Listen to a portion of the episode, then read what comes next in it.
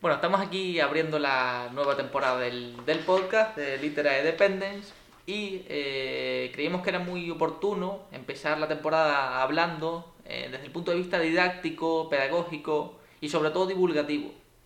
Al final hablamos de arte, concretamente de literatura, y no podemos entender, al menos eh, así lo veo yo, cómo funciona el mundo sin la literatura.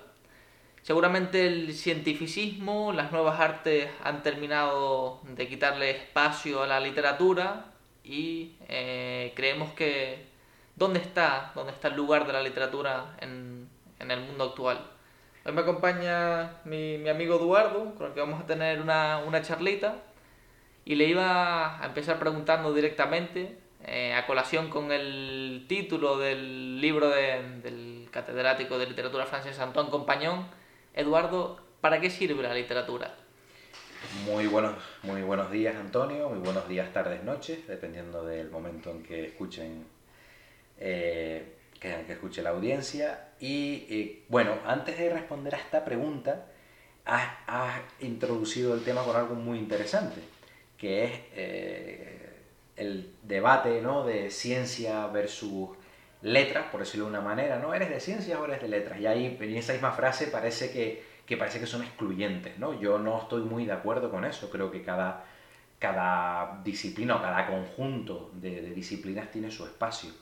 Pero sí parece que, que, si tú eres de ciencias no puedes ser de letras y viceversa, ¿no? Que no, aquí eh, hablamos, eso aparece reflejado en el libro de Compañón, en el discurso de Compañón, y es como, oye, la ciencia siempre apela a algo exacto, a lo que tienes que demostrar. Tú partes de una hipótesis y tienes que llegar a una demostración de esa hipótesis.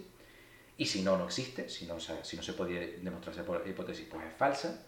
Y siempre se ha, bueno, siempre, desde hace mucho tiempo se ha achacado un poco a, a, a las letras en general y a la literatura en particular, que evidentemente no, no, no muestran evidencias objetivas, sino que digamos, eh, se desarrolla en otro, en otro, en el ámbito de, de, las posibilidades y de la incertidumbre más que de la certidumbre. Pero eso no es ni bueno ni malo, son complementarias y yo creo que, eso es muy interesante y que tanto las ciencias exactas como las, mm, vamos a decir, las ciencias, eh, vamos a decir, las letras, vamos a decirlo así en general, ayudan a comprender la realidad que al fin y al cabo es el fenómeno en el que estamos nosotros ahí inmersos y, que nos rodea. ¿no? Pero eh, sí que es verdad lo que tú comentas, que ya no es solo enfrentarse a esa, a, eh, a esa dualidad ciencias-letras, sino que comentas, ha habido una serie de disciplinas artísticas, sobre todo en el siglo XX, y básicamente es el fenómeno audiovisual del cine y la televisión, que han desplazado del, de, parece, de su lugar del lugar original a la literatura. Y, y la idea es que volvemos a lo mismo, para mí no son excluyentes, son compatibles y complementarios. Y esto lo comentaré luego cuando intente responder a la pregunta de para qué sirve la literatura. Yo creo que, bueno, hay un problema. Yo creo que en el, cuando vamos a las bases del Renacimiento, ese amor por las humanidades eh, que luego se rompió en el siglo XVIII por el amor hacia el cientificismo, hemos vuelto a tender hacia eliminar o, a excluir, a como a punto actual, las ciencias de, de las letras, como si fueran eh, rivales. Eh, lo dicho, al más puro estilo del siglo XVIII. Y luego que no creo que sea. No, o sea, sí lo complementan, pero el problema radica en por qué la literatura se ve desplazada, creo yo, el esfuerzo cognitivo. Sea, ¿qué es más complicado? ¿Ver la serie de Patria o leerse Patria? Yo creo que no. El, el 80% de la gente va a preferir leer, eh, perdón, ver Patria porque produce un menor, requiere un menor esfuerzo cognitivo que, que, bueno, que al final la lectura sí tiene. Y yo creo que no solo requiere un menor esfuerzo cognitivo, sino que además es el signo de los tiempos, es que ahora nos movemos en una realidad audiovisual y además inmediata. Si el vídeo en YouTube dura 30 segundos, mejor que si dura 2 minutos. Es decir, lo queremos inmediato, lo queremos rápido, en píldora. ¿Qué pasa? Eso es lo creo que a lo que ha conducido es que cada vez el espíritu crítico se vea cada vez más mermado. Porque al fin y al cabo, si tú intentas simplificar una realidad compleja, mm, probablemente será más difícil que la llegas a comprender o que la puedas intentar comprender. Si al final te quedas con el titular de la noticia y no lees el contenido de la noticia, se está perdiendo mucha información. Al final, ¿qué sucede? Espíritu crítico implica complejidad, implica esfuerzo. Pues mira, yo prefiero que me digan la opinión otros y ya está. Yo no quiero complicarme ni, desgastar. Eh, eso, eso viene, yo creo que además viene con un problema que viene en nuestro sistema educativo, donde no se fomenta el espíritu crítico, donde disciplinas asignaturas como la filosofía han perdido peso en los últimos 20, 15 años, de una manera muy evidente. Al fin y al cabo, eh, cuando ahora parece que te dicen filosofía, parece que, estamos hablando de un potro, estamos ante un potro de tortura. Y yo creo que no se ha explicado bien qué es la filosofía, no se ha explicado bien qué es la literatura.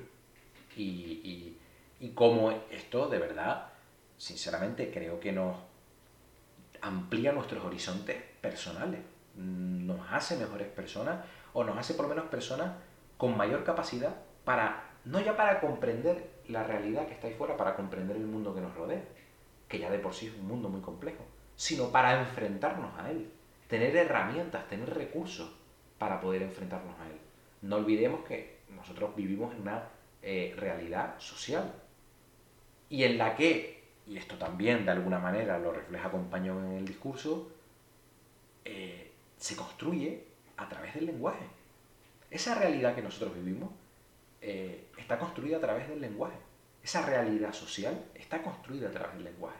Porque es el mecanismo que tenemos para relacionarnos con los demás. Y voy a decir más, creo que es hasta el principal recurso y el principal medio que tenemos para relacionarnos con nosotros mismos, como individuos, para comprendernos, para reflexionar sobre nosotros mismos, sobre nuestra identidad, sobre nuestro lugar en esa realidad que nos ha tocado vivir. Y no solo eso, a ver, sino como instrumento de cambio, eh, es mucho más fácil. A ver, yo creo que hay que entender muchas veces la literatura como una disección del propio ser humano. O sea, te desglosa hasta encontrar. Eh, hace falta ponerse seguramente en finales del siglo XIX y ver eh, al pobre Rodia y el tormento humano de crimen y castigo, cómo disemina Dostoyevsky la mente humana y la complejidad de la mente humana y su miseria, claro, te hace entender mejor al, individuo que tienes al lado. Si al final la literatura debe entenderse también como concepto de el tránsito de un continuum hacia un cambio. Es decir, cuanto más eh, teorizado estoy, culto y potenciado intelectualmente, más probabilidades habrá de un cambio social. De ahí que la literatura se cultive mucho más en, estados especialmente problemáticos. Es muy raro ver una utopía eh, o en un estado que en un estado democrático de derecho que funcione perfectamente una literatura de, denuncia. No tiene nada que denunciar. Por eso la literatura eh, va más allá, va hacia los estados más pobres. ¿Por qué? En la necesidad de buscar un cambio.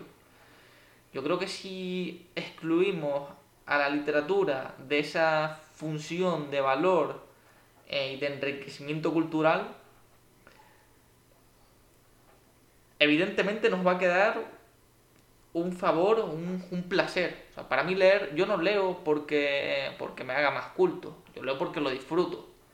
Pero sí que es verdad que al, al, complementar las dos facciones, uno debe entender que esto no es un proceso eh, único, sino es un continuum para el bien, por el propio bien de la sociedad. De hecho, Compañón habla de esto en el libro y es la idea de disfrutar leyendo, de, de, cómo, pues, oye, uno pasa un rato agradable, pero, claro, es la idea de decir, oye, yo eh, estoy cambiando, yo al, al, comprender esta realidad, al, al, convertirme en alguien más tolerante porque entiendo mejor a los, a los otros, entiendo mejor determinadas acciones, determinadas actitudes, determinados comportamientos, eso, se, eso va calando.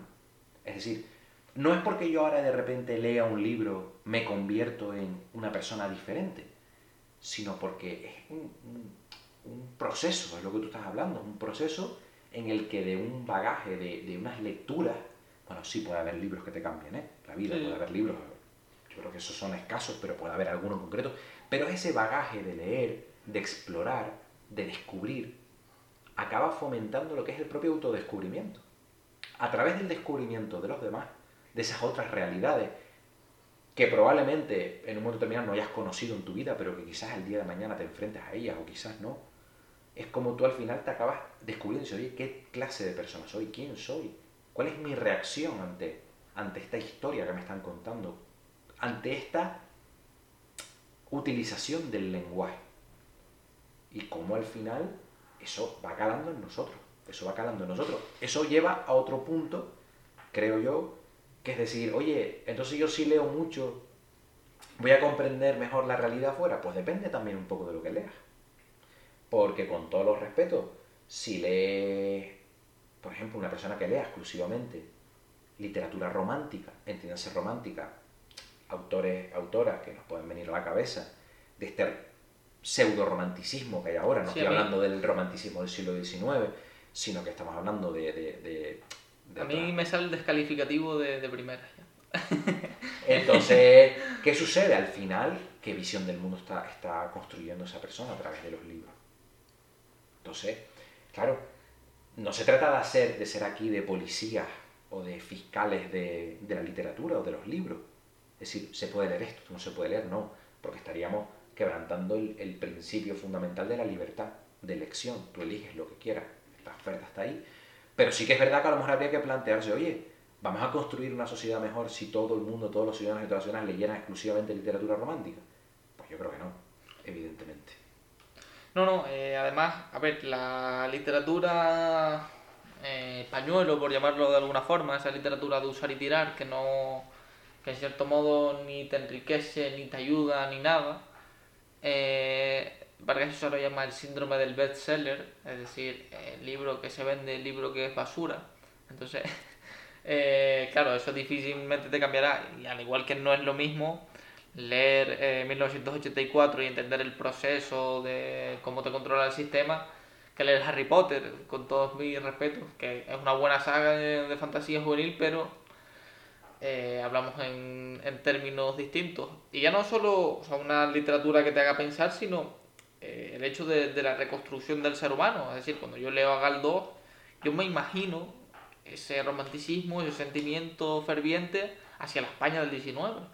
Si yo leo eh, a Guerra y Paz de Tolstoy, entiendo todos los estratos sociales, o en Ana Karenina, si eh, o incluso si me voy a las lecturas de la Edad Media, seguramente hagamos una reconstrucción social eh, o hacia esa imaginaria, eh, la cultura popular.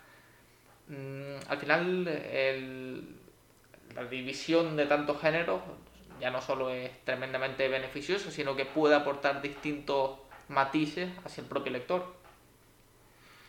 No, es interesante lo que comentas y, a mí, por ejemplo, dentro del discurso de Compañón, estaba aquí mirando en el libro, voy a, voy a leerlo, porque él habla, él hace referencia a Italo Calvino, al escritor, al célebre escritor Italo Calvino, que dijo lo siguiente, y me parece muy interesante. Las cosas que la literatura puede buscar y enseñar son pocas, pero insustituibles. La forma de mirar al prójimo y a sí mismo, de atribuir valor a cosas grandes y a cosas pequeñas, de encontrar las proporciones de la vida, el lugar que en ella ocupa el amor, así como su fuerza y su ritmo, y el lugar que corresponde a la muerte, la forma de pensar en ella o de no pensar en ella, y otras cosas necesarias y difíciles como la duración, la piedad, la tristeza, la ironía, el humorismo. Esto es una idea muy potente, muy ambiciosa si se quiere, pero es que realmente a través de la literatura podemos llegar a conocer este tipo, este tipo de cosas, porque de alguna manera estamos viviendo la experiencia de otros. La estamos viviendo en nuestras propias carnes. Experiencias que seguramente, en muchos casos, no viviríamos. Porque las circunstancias no nos lo permitirían, la, realidad. Muchas veces lo que hablamos en el libro de Compañón también se hace mención a la importancia, se refiere al contexto histórico cuando hubo esa, esa dualidad en, oye, crítico literario, hay que tener en cuenta el contexto histórico cuando tú, Sí. en el que se escribió esa obra, cuando tú tienes que valorar 150 años después esa obra, o lo que tienes que ceñirte es a su valor literario ex- vamos, y- eh, exclusivamente. No, no puedes irte a ten- no tienes que tener en cuenta el contexto histórico. Yo, por ejemplo, entiendo que sí hay que conocer el contexto histórico en el que una obra fue escrita y sobre el contexto histórico que está tratando una obra en el caso de que sea una obra que se refiera al, al pasado, ¿no? Claro, a ver, eh, al final, eh, la verdad que la idea de, Calvino es terriblemente romántica, eh, es un romanticismo literario. Es que si te pones a pensar en qué efecto, posiblemente devastador, pero qué efecto tendría en alguien que no le gusta la literatura o que rechaza la literatura, eh, leer libros y libros de literatura existencialista, Cioran, Camus, eh, Sartre, lo más probable es que se suicide, ¿vale? Pero, pero a ver, tiene O que solo lea cuatro páginas. Sí, efectivamente, y, y ya no sabremos más de él, pero, pero hay un efecto dentro del propio ser, o sea, eh, yo creo que es prácticamente imposible. Hay libros que no, que, que no creo que dejen hue- huella, o sea, yo, yo creo que, que no todos los libros te van a dejar huella, Yo personalmente creo que la mayoría de libros que se han escrito no dejan huella. sí, efectivamente, o sea, si, Si nos lees- vamos a la historia de los libros, la mayoría Claro. no, no... Si tú haces un cómputo de los libros que has leído este año, eh, seguramente 30 o 20 libros te habrán dicho, vale, ya está. Y el próximo año seguramente no recordarás grandes partes de la trama. Eh, pero si bien es cierto que es el recuerdo de ese libro en el que ese libro leído ya forma parte de ti, ya tú vas a vivir en él. A mí ya me cuesta imaginarme sin haber comprendido la tradición de la familia de los Buendía. En su día me costó mucho desligarme de la vida de la maga y Rocamadur. Es complicado, de los procesos de evolución que defendía eh, Cadalso en las cartas barrocas. Entonces, esa introspección que te permite el libro, difícilmente creo que te lo puede dar otro tipo de arte, incluso antes que tú lo comentabas con el cine. Por ejemplo, el cine al ser eh, secuencias mucho más breves, es más complicado que tengan en ti un, un carácter reflexivo, sí, durante algunas horas sí, pero que te llegue a marcar como un libro, a mí eso sí me cuesta creerlo, por ejemplo. Ahí el tema está que, claro, el cine es audiovisual. Hmm. Entonces, está claro que a ti están eh, colocando la imagen delante de ti. Tú estás viendo al actor o la actriz y es esa persona. Entonces, ¿qué capacidad de sugestionarte tiene eso? Bueno, depende. Yo voy a poner un ejemplo de una película que evidentemente, porque también es verdad que tiene un contenido filosófico que está ahí, que yo creo que marca. Una película que hay más escenas que no se olvidan y que desde luego invitan a pensar cuando se estrenó, aunque fue un fracaso rotundo de taquilla, y 25 años después, bueno, que digo 25 años, la película tiene ya cerca de 40 años. O sea, sigue ahí, que es Blade Runner. Vale. Blade Runner es una película que la ves hoy en día y sigue planteando una serie de cuestiones, aparte de que ha, ha pasado muy bien la prueba del algodón, la prueba del tiempo, porque ves los efectos especiales y no te chirrían, no, o sea, a pesar de ser una película de los 80, no, no- de principios de los 80, no chirría, pero es que las cuestiones de fondo que está planteando la película eh, estaban vigentes hace 2000 años y están vigentes hoy. Entonces, tiene momentos, tiene secuencias, que de hecho no te acordarás de toda la película, pero esas dos secuencias que, que no se olvidan, la elevan a otro nivel. La elevan, en mi opinión, a otro nivel. Más allá de una película muy disfrutable, muy entretenida. Mm, Pero hay un par de secuencias que elevan la película a un nivel ya inolvidable. Y ya eso queda y, y, y deja huella y da que pensar. Pero eso lo consiguen muy pocas obras. Muy, poca, muy pocas obras. Es muy difícil. Sobre todo porque esa capacidad sugestional que tiene la literatura, yo sí que creo que es verdad que no la tienen otras artes. Porque al fin y al cabo, al construirse exclusivamente con el lenguaje verbal, con, el, con las palabras que utilizamos, que, que, es nuestro lengu- que forman nuestro lenguaje, a través de esas palabras construimos nuestra realidad y de ese lenguaje. Esa realidad. Entonces, se la vas a construir tú, solo tú, con las herramientas que te da el escritor o la escritora. Fíjate que Jean Derrida, el filósofo postmoderno, defiende que la literatura no sirve para nada en el sentido de reconstrucción humana porque es una amalgama de signos lingüísticos. Eh, tremenda estupidez. es, una, cosa... Claro, es que, es que esos signos lingüísticos tienen un significado. y el significado, lo, lo, más interesante es que se lo das tú. Y para mí cuando estoy leyendo una obra, esto puede significar algo y tú estás leyendo la misma obra y construir una realidad diferente, vivir una experiencia diferente a la mía. Yo puedo estar sintiendo asco por una escena y tú puedes estar sintiendo angustia. Yo puedo estar sintiendo alegría con una escena y tú estar sintiendo desasosiego, desazón. Y, y al final cada uno construye mm, esa realidad, esa, esa experiencia, porque al fin y al cabo es, yo estoy llevando esto con este lenguaje a, a, a mis principios, a mis valores, y eso se puede sufrir una transformación, como tú comentabas antes, y sufre de hecho a lo largo de la, de la vida de la persona una, una, una transformación. Y hay libros que no tienen el mismo significado para ti cuando los lees con 20 años que cuando los lees con 50. Es que decir que la literatura es una amalgama de signos lingüísticos es como decir que el cine es una imagen tras otra y ya está. Efectivamente, es esa simplificación, no. Esas imágenes, esas palabras tienen un significado. Si el escritor o la escritora lo han hecho bien, o si el director o la directora de cine con todo su equipo que tiene detrás lo han hecho bien. Otra, otro aspecto que diferencia esto muchísimo, una disciplina de otra. El cine es un arte colectivo. Y la literatura es un arte, honrosas excepciones, colaboraciones tipo Charles Dickens, Wilkie Collins y tal, es individual, mm, porque solo hay un autor, solo hay una autora. Pero es que luego tendrá tantos autores y autoras el libro como personas lean ese libro, porque al final cada persona hace suyo el libro si realmente está viviendo una, una experiencia literaria de primer nivel. Claro, es que al final, hombre, sí que comparto la idea de que, por ejemplo, hay artes con mayor transmisión que otras, o al menos con un mayor carácter reflexivo que te pueden cambiar más que otros. A mí me gusta la pintura, pero yo no me imagino viendo algo de Rafael Sánchez y veo el cuadro y pienso, joder, el cuadro me cambió la vida. Hombre, es mucho más difícil que te pase eso a que te pase, yo qué sé, leyendo a Miller o leyendo a Bukowski. Eh, la letra tiene algo. La capacidad de sugestión de la literatura, yo creo que es verdad que seguramente no tiene parangón. Claro. En el mundo artístico. Es que eh, yo creo que lo no lo dice tal cual Compañón, pero sí viene a recoger eh, la tesis de que la literatura es un conjunto de experiencias de todos los seres humanos, que al final forman un conjunto de la sociedad desde diferentes puntos de vista.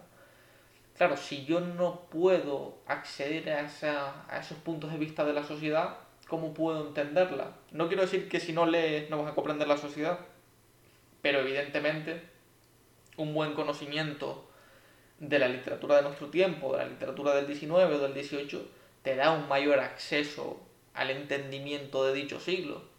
Al igual, y como decía antes, no es solamente la cuestión intelectual, porque bueno, yo me puedo sentir tremendamente culto leyendo 200 libros al año, si es que alguien consigue eso.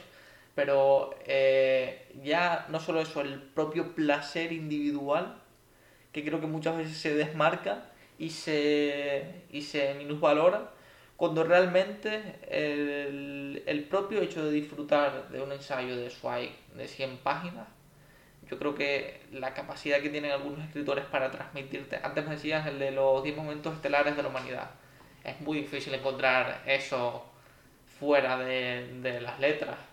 Yo creo que eh, con esa brevedad, esa precisión en la escritura, creo que... Esa capacidad de sugestionar nuestra imaginación, nuestra mente, de sentir que nos están trasladando, nos están trasladando que estamos en medio de la batalla de Austerlitz, que es uno de los episodios, si no recuerdo mal, de, de, de esos 10 momentos estelares de la humanidad, ¿no? junto a Napoleón ahí, parece que estás ahí junto a él. Eso no es fácil, eso es, es muy complicado.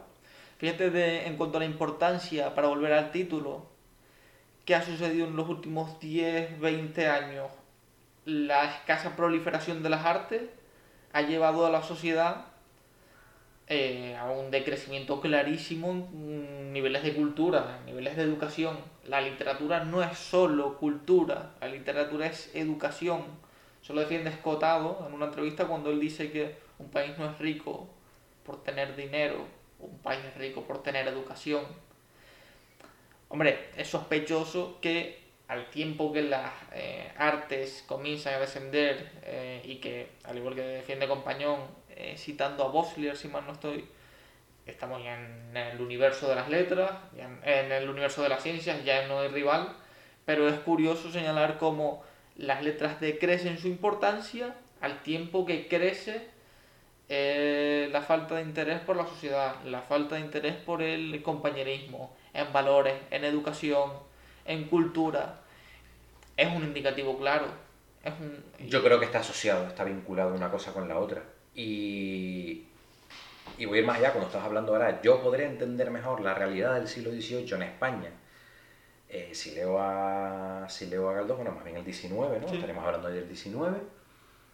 Eh, puedo entender, y alguien te puede decir, alguien te podría plantear, oye, pero mira, Antonio, a mí qué me importa cómo se vivía en el siglo XIX que va mucho más allá de eso. Porque, por ejemplo, por ejemplo Galdós, a través de, esas historias maravillosas de Galdós, no solo puedes entender cómo se vivía, sino estamos hablando de cuestiones universales, del amor, del odio, de la avaricia, de la ambición, del, del, amor, del, sentimiento de solidaridad, de, de la tolerancia, de la intolerancia, de cuestiones que son universales, que nos han acompañado, han acompañado al ser humano desde el inicio de los tiempos y que a día de hoy siguen estando ahí, que sufren transformaciones y que yo creo que hay que, hay que poner ya sobre la mesa la importancia de establecer, de volver a establecer, creo, que unos valores, unos principios morales, eh, volver a cohesionar la sociedad y qué mejor que a través de la literatura y a través del arte y a través de la cultura no entendida como mecanismo para ganarte la vida con una subvención, ¿vale? Sino como mecanismo verdaderamente de cohesión social. Es que hubo un problema cuando empezamos a entender que el escritor se podía ganar la vida escribiendo. Es la diferencia que defiende eh, Jean-Paul Sartre. Eh, disculpen mi francés. Eh, y escriban, creo que era. Eh, escritor y creo que era escribiente, si mal no estoy. Escritor el que escribe por una pasión, eh, con un mensaje, con un objetivo. Escribiente, persona que escribe. Sí, hablaríamos de un, vamos a decir, de un artesano. Claro, un, efectivamente. Vamos a decir de un profesional. Claro, efectivamente. Eh, un escritor, el propio Sartre, un escribiente sería seguramente cualquier escritor de novela de serie C o serie D de kiosco que vale un euro. Claro, ahí hay una diferencia. Ya no solo... Es que claro, al, al entender que el escritor se puede ganar dinero, o sea, puede vivir de lo que escribe, es mucho más fácil que se genere una literatura de mala calidad, que es al final la que nos llega. Porque, eh, siendo honesto, es mucho más fácil que te llegue un planeta con todos los respetos al premio Planeta, que te llegue un gran clásico. Porque es mucho más accesible, es más fácil leerlo. Ya no solo entender eh, clásico como el Quijote, es que si me voy a leer un libro de los años 60 o 70, evidentemente pues seguramente la, facilidad que me transmiten los últimos tres ganadores del premio Planeta, o, o mira, pongo un caso, Eduardo Mendoza. Eduardo Mendoza es un buen escritor. O sea, tiene, Coincido. Sí, maneja bien el lenguaje. Pero claro, Eduardo Mendoza yo creo que no es mejor que Kerouac, eh, ni que Faulkner, ni que Dos Pasos, ni que... Claro, pero es mucho más accesible. ¿Qué literatura te va a llegar? Seguramente la de, la de Eduardo Mendoza, que es un buen escritor. Pero claro, el mensaje que te tiene que dejar el otro, el Kerouac o el Updike, es más complicado que te llegue. Al final, ¿qué literatura prolifera a día de hoy? la de la cultura que nosotros mismos hemos creado, la cultura del no al esfuerzo, no al entendimiento cognitivo y como tú decías antes, no a la crítica. Por tanto, la importancia de priorizar ya no solo una literatura, sino una literatura de calidad para construir una sociedad mejor. Yo creo que, que también Compañón habla en estos términos. ¿De qué año era el ensayo? Del 60 y algo, creo que era 60 y poco, ¿no? ¿El ensayo? Sí, el de ¿Para qué sirve la literatura? Creo que es del 60 y poco. Entonces, si lo está ah. poniendo de manifiesto. Sí, porque Jean-Paul Sartre creo que en los 40 Claro, él, él leyó, aquí lo pone, el jueves 30 de noviembre de 2006, leyó el discurso. Ah, vale, vale. Es 2006, que a mí me sonaba que era 2000, Vale, siglo vale, vale. Vale. Pero lo que pasa es que él hace referencia, sí que es verdad que por eso a lo mejor estabas comentándolo, a un ensayo eh, de décadas anterior, no me acuerdo ahora de qué escritor, que donde se planteaban también que para qué Vale, sirve la literatura. efectivamente, efectivamente. creo que los tiros van un poquito por aquí. Eh, Sí, Puede que sea ese. Según la definición clásica que anunció por primera vez en la lección inaugural de la Cátedra de Literatura Francesa Moderna en 1966. Claro, ya decía Y esto era de George, George Blin. Vale, vale. Eh, entonces, bueno, pues debe ser que, te- claro, estás pensando en. en- Claro, en- efectivamente. en Yo ese. tenía el razonamiento de que era. esto, es él hablándolo, Claro, eh, pues 40 años después. claro. El mismo problema. O sea, habla del mismo problema 40 años. después. Probablemente más agudizado hoy en día. Claro, claro, porque, joder, en los 60 ya no solo la generación beat, eh, nos vamos a ir eh, a la última gran generación de los rusos. Sholokhov, Pasternak, Bunin. Y en los 60, año 1962, nacimiento del boom hispanoamericano. O sea, si ya en los 60 se empieza a anunciar esto, hombre, yo creo que hay menos grandes autores a día de hoy. Yo creo que eso no... Yo tengo esa sensación también. Sí, hay buenos. eh, Sí, sí, sí, sin duda, sin duda. Glack escribe bien, Hanke, son escritores, escriben bien, pero por ponerle los dos últimos noveles, pero comparados con los de los 60, uf, es una batalla que tienes todas las de perder. Sí, la sensación es que ahí se crearon de alguna manera, mm, vamos a decir de mm, microcosmos literarios donde confluyen determinada, determinados artistas, determinados escritores que al final se acaban retroalimentando. Y es como algo maravilloso, porque yo creo que, que eso, eso también ha pasado en el cine, la época dorada del Hollywood clásico, donde todos los directores, los mejores directores de la época, todos confluían allí en los estudios, en Hollywood, y hablaban y conversaban y, y- y de alguna manera se, se, enrique, se nutrían unos de otros, ¿no? Eso es complicado, eso se ve por ejemplo en el mundo latinoamericano, donde yo creo que, que tú ves claramente que cada uno con su estilo, pero ahí hay un, algo que, que los une, hay una identidad, ¿Sabes? una identidad colectiva. ¿Sabes qué es lo que dice Cortázar qué es? La astrología. Eso, me lo, eso me lo tendrás que explicar. Porque... Dice que no hay una explicación racional a que se junten tantos buenos escritores en un periodo tan corto de tiempo. Por ejemplo, él defiende en los siglos de oro, es imposible que nazcan todos tan cerca per se. Algo ha tenido que pasar con los astros. Entonces, Él no, él no decía que podía ser el contexto social e histórico. o claro, sea, claro, no, no, no, él habla de, joder, eh, Algo sobrenatural casi. Claro, la luna tenía que estar en Pisces, entiendo yo, como eh, astrología refiriéndose a este tipo de cosas, porque es imposible, o sea, Herrera, Garcilaso, Góngora, Quevedo, López, todos en 40 años, complicado. Y él también dice, qué casualidad que Shakespeare y Cervantes mueran el mismo día, presuntamente. Se sabe que uno del, si mal no estoy, era Shakespeare, se cree que No, puede son, morir ese son, día. son, bueno, anécdotas pues, pues, pues, bueno, sorprendentes, sí, sí, porque son sorprendentes, está claro. Pero bueno, volviendo al tema y ya para, para ir cerrando, eh, quería comentar, eh, o bueno, refrescar la, la misma idea, eh, la importancia de darle cabida a las artes.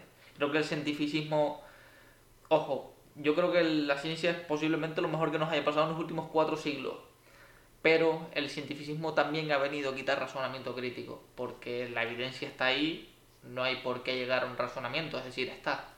No hay, no hay, no hay un término medio, está ahí y no hay ni siquiera por qué justificarlo en muchos casos.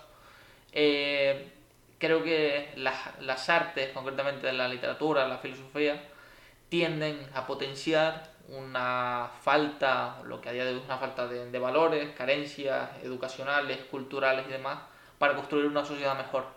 Si no le damos cabida a la literatura en nuestro espacio, es posible ya no solo que termine decreciendo de nivel, que ya lo está haciendo, sino que eh, terminará por convertirse en la amalgama esa de signos lingüísticos que decía Derrida y será absolutamente ya no solo eh, poco práctica desde el punto de vista intelectual, sino creo que será difícilmente disfrutable eh, para el verdadero público, para el verdadero conocedor de, de las letras. Y yo creo que igual hay que volver a mirar a la ilustración y con la ilustración desde luego no había ninguna exclusión entre letras y ciencia. Era la idea de ir todos de la mano y cada uno en su espacio, pero de intentar caminar, como dices tú, hacia una sociedad y hacia un mundo mejor a través de aquello que tiene la capacidad per se de hacernos mejores. Bueno, pues muchas gracias, esperemos que les haya gustado y estaremos muy pronto con ustedes. Muchas gracias.